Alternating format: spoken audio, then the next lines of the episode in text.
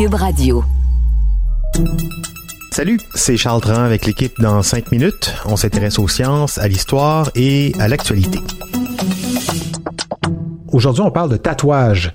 Ils sont de plus en plus populaires. Selon un sondage récent, un Américain sur quatre aurait maintenant une marque permanente quelque part sur sa peau, contrairement à 1 sur 5 il y a seulement 10 ans.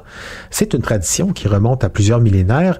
Elle est aujourd'hui démocratisée et de mieux en mieux acceptée par euh, les sociétés, bien qu'on comprenne encore mal comment elle agit sur le corps. Comment ça se fait qu'un tatouage, ça reste alors que la peau, elle, se renouvelle?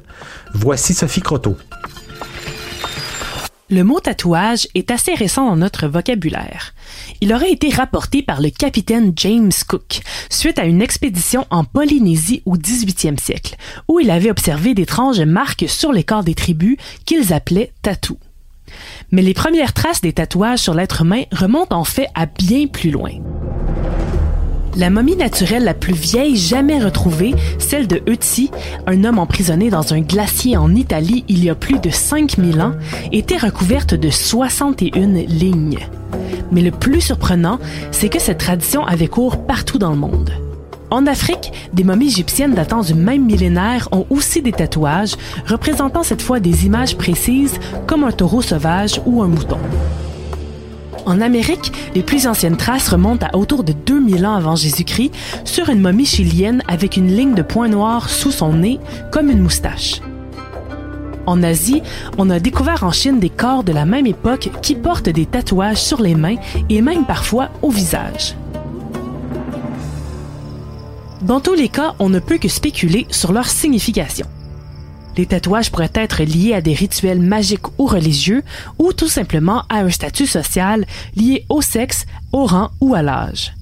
Par exemple, un tatouage aurait pu aider à guérir de la douleur ou à indiquer les pouvoirs spirituels d'un individu. Comme les corps préservés sont souvent ceux d'individus déjà privilégiés, on ne sait pas si la tradition était répandue dans toute la société ou réservée à une élite.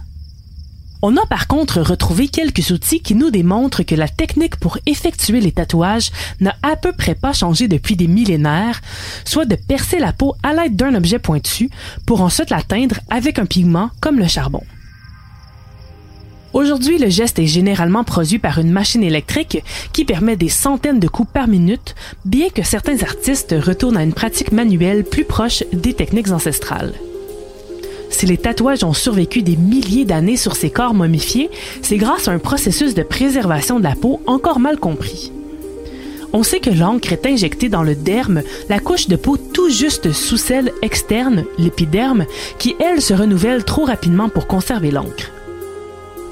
La douleur ressentie est quant à elle provoquée par les terminaisons nerveuses de la peau et est plus ou moins forte selon l'épaisseur de l'épiderme et de la quantité de gras qui la protège. Une fois le tatouage effectué, la peau entame sa guérison qui emprisonne la couleur de façon permanente. Deux théories expliquent ce phénomène. D'un côté, on pense que l'encre serait dispersée dans la partie gélatineuse de la peau et absorbée par les fibroblastes, les cellules qui servent à la cicatrisation.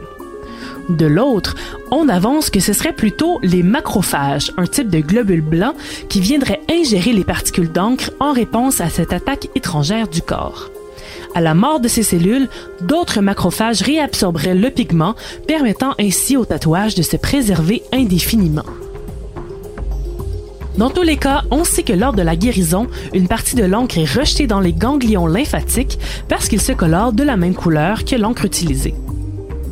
On n'est toujours pas en mesure de dire les effets précis des produits contenus dans l'encre sur le corps, mais cette découverte met en évidence qu'il est primordial d'effectuer les tatouages dans des conditions sanitaires optimales et avec des produits de qualité afin de ne pas mettre sa santé en jeu.